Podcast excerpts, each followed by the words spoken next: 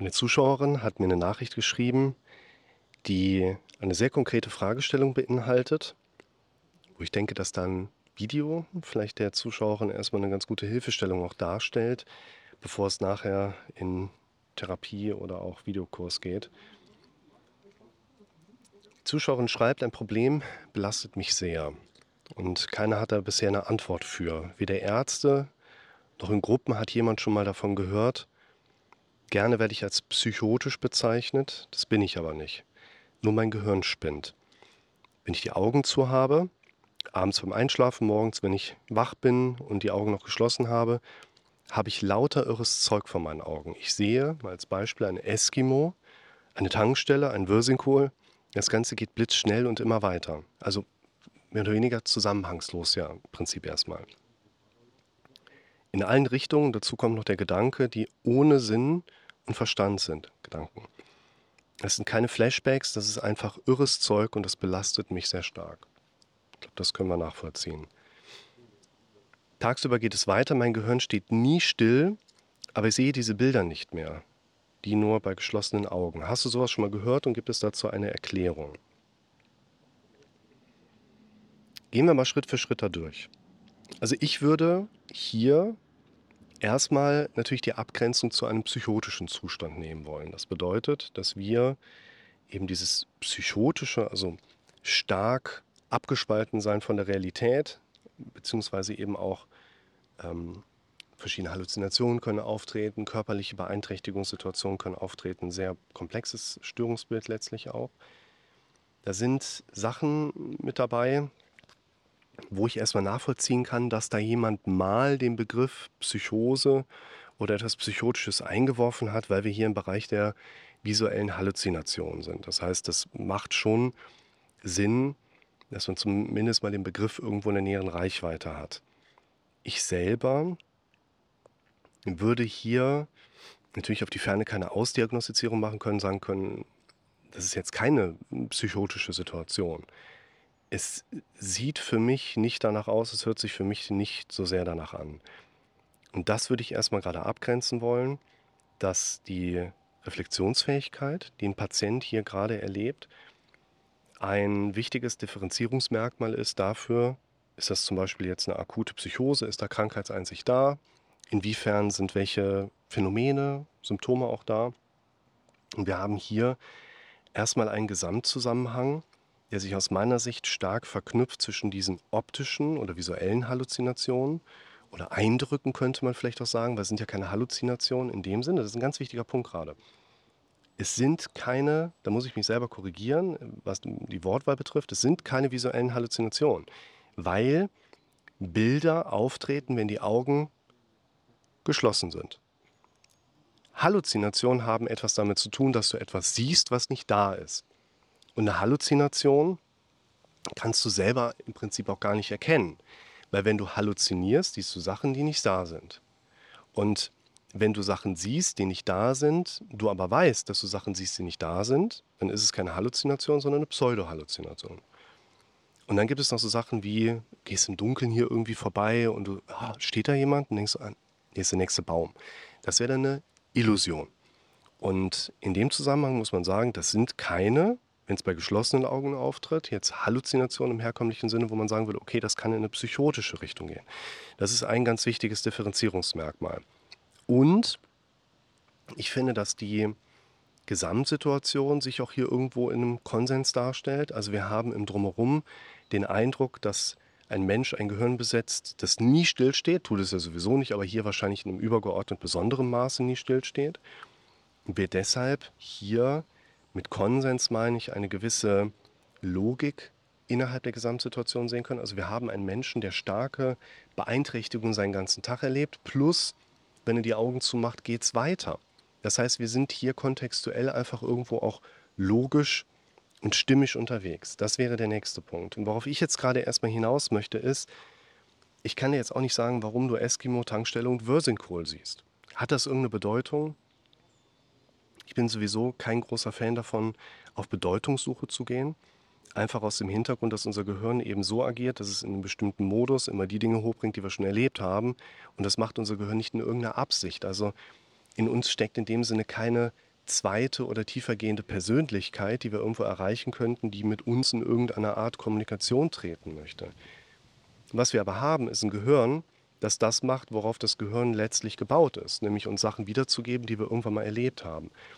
Oder vor allen Dingen die Aspekte stärker auch immer wieder mit einzubringen, auf die wir entsprechend vielleicht auch schon mal kritischer reagiert haben. Heißt, ich würde jetzt weniger in die Richtung gehen, warum siehst du Eskimo, Tankstelle und Würsingkohl, sondern würde sagen, was passiert denn im Drumherum?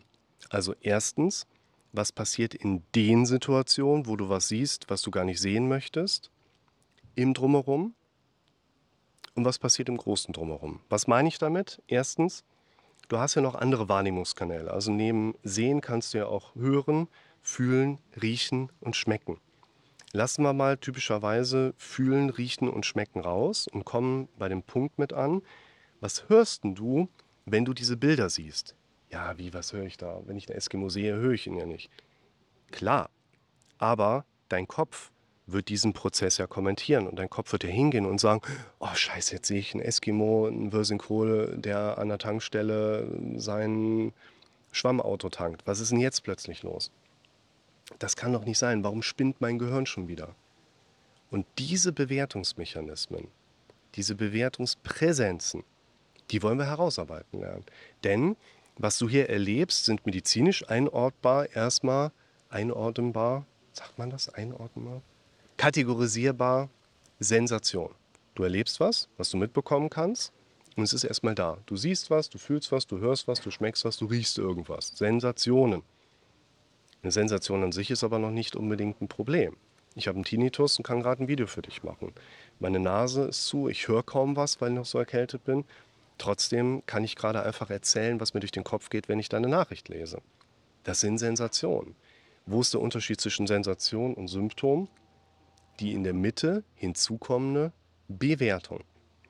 Und um dieses Bewertungsmuster geht es gerade einfach ganz stark. Du siehst was und was hörst du dann? Nicht, was du hören kannst, was zu diesem Bild gehört, sondern was hörst du an Bewertung von deinem Kopf. Denn gerade die Dinge, die unser Kopf mitbekommt, wo wir dann sagen, oh, das kann doch nicht sein, warum ist denn jetzt schon... kommt von unserem Gehirn im Automatikmodus, aber unser Gehirn kriegt ja die eigenen Dinge, die es dann selber fabriziert hat, wieder mit und verarbeitet die und speichert die ab, sodass dein Gehirn gelernt hat, wenn du ein Eskimo siehst, wenn du die Augen zu hast, kriegen wir Aufmerksamkeit. Und das machen wir jetzt immer wieder und immer wieder und immer wieder. Deshalb eine Sache, die ich euch hier gerne verlinken möchte, ist negatives Loswerden, wo ich beschreibe, dass wir vor allen Dingen, weil wir diesen Problemdingen Aufmerksamkeit schenken, damit Energie in das ganze System mit reinbringen. Und passend dazu auch das Video Negatives unterbrechen, um eben hier an dieser Schnittstelle zu sagen, immer wenn du in Zukunft die Augen zumachst und siehst was du nicht sehen möchtest, musst du sagen, stopp, ich fokussiere jetzt auf was ganz anderes und das ist mir egal. Dinge verschwinden nicht, weil wir etwas geschafft haben, sodass sie für immer verschwinden. Dinge verschwinden, weil wir ihnen zunehmend weniger Raum geben und zunehmend weniger Energie dahin fließen lassen. Und Dinge verschwinden, weil wir es zunehmend eben besser schaffen, dass uns Dinge einfach egal sind. Da wollen wir hin. Das findet ihr in diesen beiden Videos mit dabei. Also ihr dürft lernen, eure Bewertungen in Bezug auf solche Sensationen stärker mitzubekommen, weil die letztlich der Symptomeskalator sind, könnte man sagen. Die Bewertung im Automatikmodus ist auf die Sensation begründet der Symptomeskalator. Wichtig finde ich auch, dass wir hier einen Refokus natürlich haben wollen auf die Frage, was möchtest du eigentlich sehen? Was sind denn die Dinge, die du erleben möchtest, wenn du die Augen zumachst? Da gibt es ja wahrscheinlich noch gar keine Definition davon und deshalb kann dir dein Kopf auch immer die Dinge anbieten, die dein Kopf dir erstmal gerade anbieten möchte. Und was ihr euch hierzu mal anschauen solltet, gibt es quasi verschiedene Dinge, die gerade Sinn machen. Ich mache ja viele Videos, wo ich eigentlich immer das Gleiche auch mit einbringe, nämlich fange an, wirklich selber mal das Denken zu übernehmen.